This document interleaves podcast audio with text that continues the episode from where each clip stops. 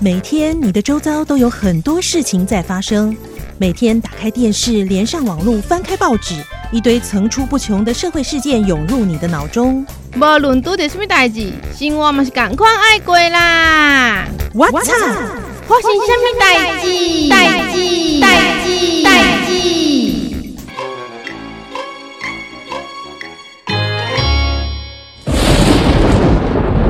哎，你怎么啦？心情不好，为什么？你我要回去收尸们家谁怎么了吗？家里的小动物。哦，那你一定心情很不好。对啊，没错啊，不过我一直很好奇哈，家里的这个毛孩啊，如果 p a c e r 为了，到底要怎么处理他的后事啊？其实，在很久以前都没有那种什么宠物的后事处理的那种公司，嗯，一般事主就是自己挖洞埋啊。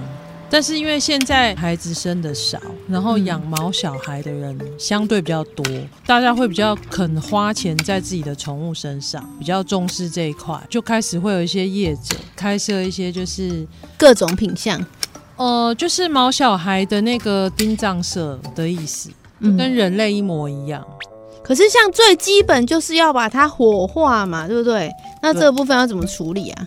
他就是业者会到你家收收大 体，然后他会问你说你要个别火化还是团体火 化？哼，那最便宜的一定是团体火化，嗯，就跟别人的一起烧。可是这样就不会保有他的骨灰，，对，而且团体火化你就不可能再另外去选择说，诶，我要树葬啊、花葬啊，还是我要有一个它的塔位，然后定期去那个，他的骨灰最后会去哪里啊？就是看你的选择，因为人不可能会团体烧嘛，对，宠物有这个选项，就就是你只要选择团体火化的话，你之后就都不用再管，它就是一次烧完，殡葬业者他就把它埋在同一的地方。回归自然，对，但是如果你选择是个别烧，他就会问你说：“那你要入塔呢， 还是你要就是撒在树的下面或花的下面？就是它有分树葬跟花葬。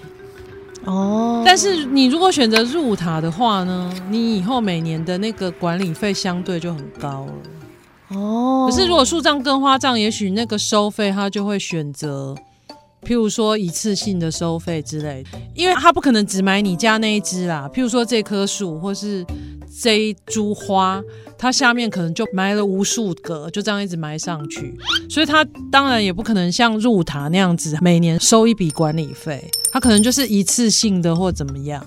这个跟人真的差不多欸，对啊，但是就是说你就会多了火化以外的钱，就是树葬或花葬。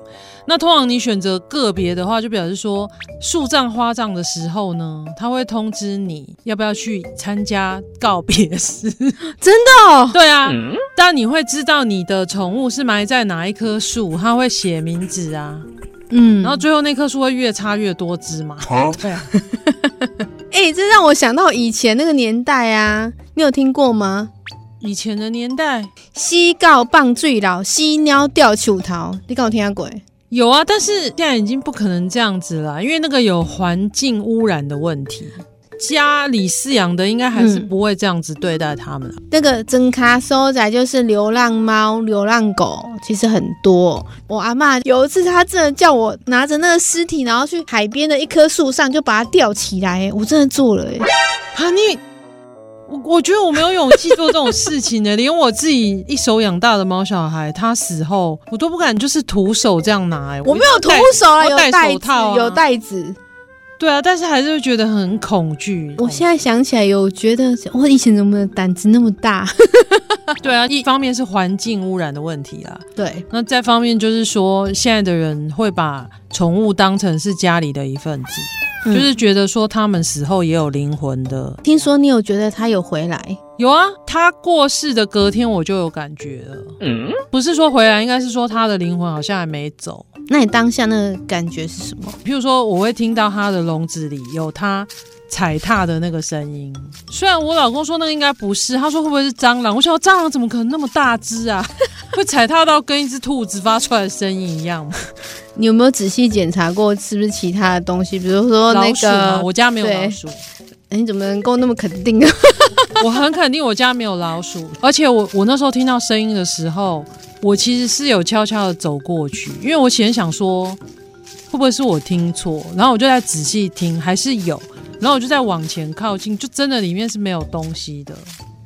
开心的吗？还是难过的？我觉得他灵魂应该还没走，因为还因为是在还没火化的那几天。嗯，但是如果火化之后，你应该不会再听到，而且这样的情形并不会发生在每一只宠物的身上、欸。诶，像我之前养的一只兔，养到八岁死的，可是我就不会有这个感觉啊，你不会害怕啦。而且我是在想说，它会不会其实不知道它自己死了？哦，有这么迟钝吗？因因为因为他是年纪到了，慢慢退化而死亡的，所以照道理他自己应该应该知在道。倒数的，因为其实我们都看得出来啊。嗯，他大概倒数一两个月，我就跟我家人说，他好像时间快到了。就是你，你从他的脸啊样子，你其实是看得出来的。那你他的肌肉什么都会慢慢地流失、被分解掉，所以等到他灵魂离开的时候，就是他死掉的时候，他就真的只剩下一个皮囊的那种感觉。啊，其实人也是哎、对啊，那他的身体也已经退化到不会吸收养分了，就变成说你要补充进去的热量，它补充不进去。好神奇我。还把它抓去洗、耶，洗澡，就我想说，我把它洗一洗，再送它去那个啊。嗯，然后我后来就发现我有点蠢，因为洗头的时候我们吹习惯用热的风嘛，嗯因为这样干的比较快。嗯，可是我忘记它已经死了，其实已经死掉的肉体，你不能再用热的，你要用凉的风吹，因为你用热的一直给它加温，它不是会快速腐败吗？哦，是这样哦。对啊，所以我后来就想说，我好像错了，我怎么可以一直用那个热风去吹它？如果你想要帮它好好的清洗干净，让它有一个干净的身体，到达另外一个世界的话呢，记得要用冷的风我觉得，我觉得，反正我觉得用热风吹是错的，请问你的那个宝贝叫什么名字叫 Q 讲啊。啊？希望 Q 奖在另外一个世界呢，可以过得很美好我。现在希望他知道他自己已经死了，但我觉得现在的宠物后事的这种服务是做得很好。我们是直接送到我们知道的兽医院，嗯因为有些宠物它送到那边如果治不好就死了嘛。嗯，他们有时候就是一条龙的服务，他就直接帮你找，所以到后来就变成说他们其实是有配搭这样的服务，哦，就算你不是在他这边看医生，嗯对啊，那如果你不能等的话，你就可能要赶快自己开车把它载去，再去兽医院，他就会帮你联络了。所以你的心情有好一点了吗？这个是必经的，因为我前面已经有一只是八岁走的、啊，嗯，所以那时候其实就有心理准备。为了要安慰我们既想这个丧亲之痛呢， 我们要来给大家好好的补一下。好吗？吃什么？我们来吃个厉害的鹅啊汤，呃，我觉得阿特很容易做、欸，那好啊，那你煮。那为什么还要特别教呢？想必培培是有一些什么 people。那我们赶快进入下个单元。我操，上菜秀，上菜喽！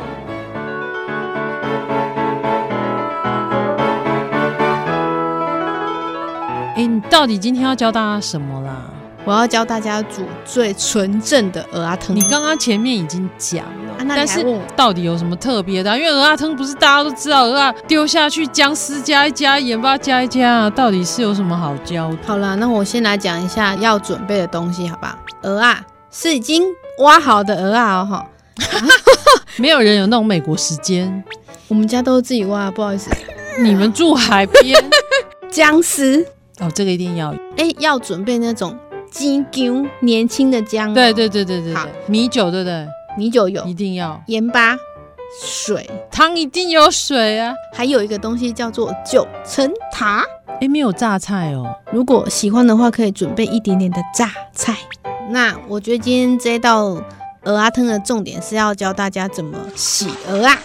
对啊，我就想说奇怪，鹅啊汤有什么好教的？洗鹅啊也没什么好教，不就这样冲一冲吗？错了，盐巴加在水里面，用盐水把它洗一洗就好了。不然呢，嗯这个有什么特殊技巧吗？有，嗯，其实如果我们这样子只是加了一点盐巴，然后用注意干拉的，其实是洗不干净的，会残留一些细碎的壳或者是沙土。你没有煮过这道菜吗？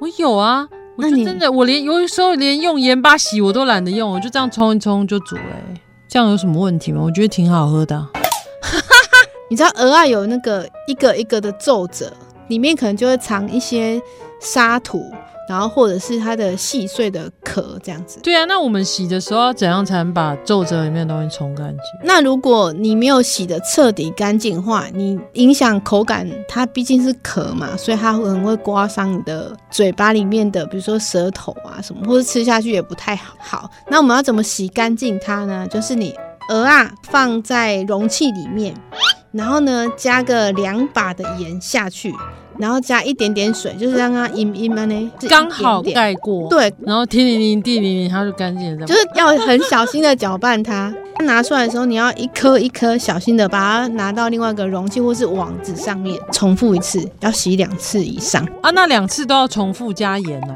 对，啊，这样洗完会不会变很咸呢、不会，因为已经冲掉啦。嗯，好，洗好了之后，好，你要再加一点点的太白粉，一点点就好了，让它薄薄的。是呃，在它下锅以前先加太白粉，然后把对它弄匀吗？对，弄匀，然后一点点就好了哦，可能就是一小汤匙那一种，哎，保护它肥肥的肚子。哦，滚一锅水，然后下去之后呢，赶快把火关掉，然后算个七到十秒钟就把它捞起来。哦，以免它到最后那个肚子就扁掉了。对，这样会比较干净。嗯，对，就是洗鹅啊的部分。然后，啊，这样只是在洗对我们才洗完鹅啊而已哦。哦，加太白粉下去滚，然后再浪七到十秒，那个都只是在洗哦。对，然后呢，再来我们就要开始做这道汤了。先滚一锅水，嗯哼，把它煮滚之后呢，放姜丝，它大滚之后就关小火，让它滚五分钟，让那个姜的味道出来，加一点米酒，然后把鹅啊加进去。所以你要把那个汤的味道先调好，然后最后才加鹅啊，以免到时候鹅啊都被煮到很小。对，对啊不能丢太多。最后呢，要加九层塔，让它有香香的味道。搅一搅就可以把火关掉，然后就下一些香油，你也可以加一些白胡椒粉。嗯，好，这样我们就可以起锅啦。就是这个，这个让人无法抗拒的香味。真是太惊人了！潘公公。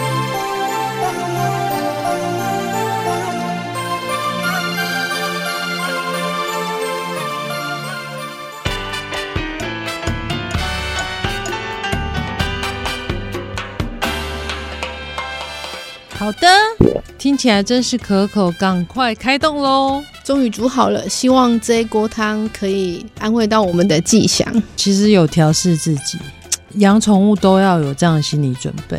好吧？我们的 Q 宝其实也是算是喜伤啦，哼呵，对进来零和八嘿。这一道菜最重要就是海女教大家怎么洗，海好不好女，记得把我们的 Parkes 哦节目分享给你的好朋友，拜拜。拜拜。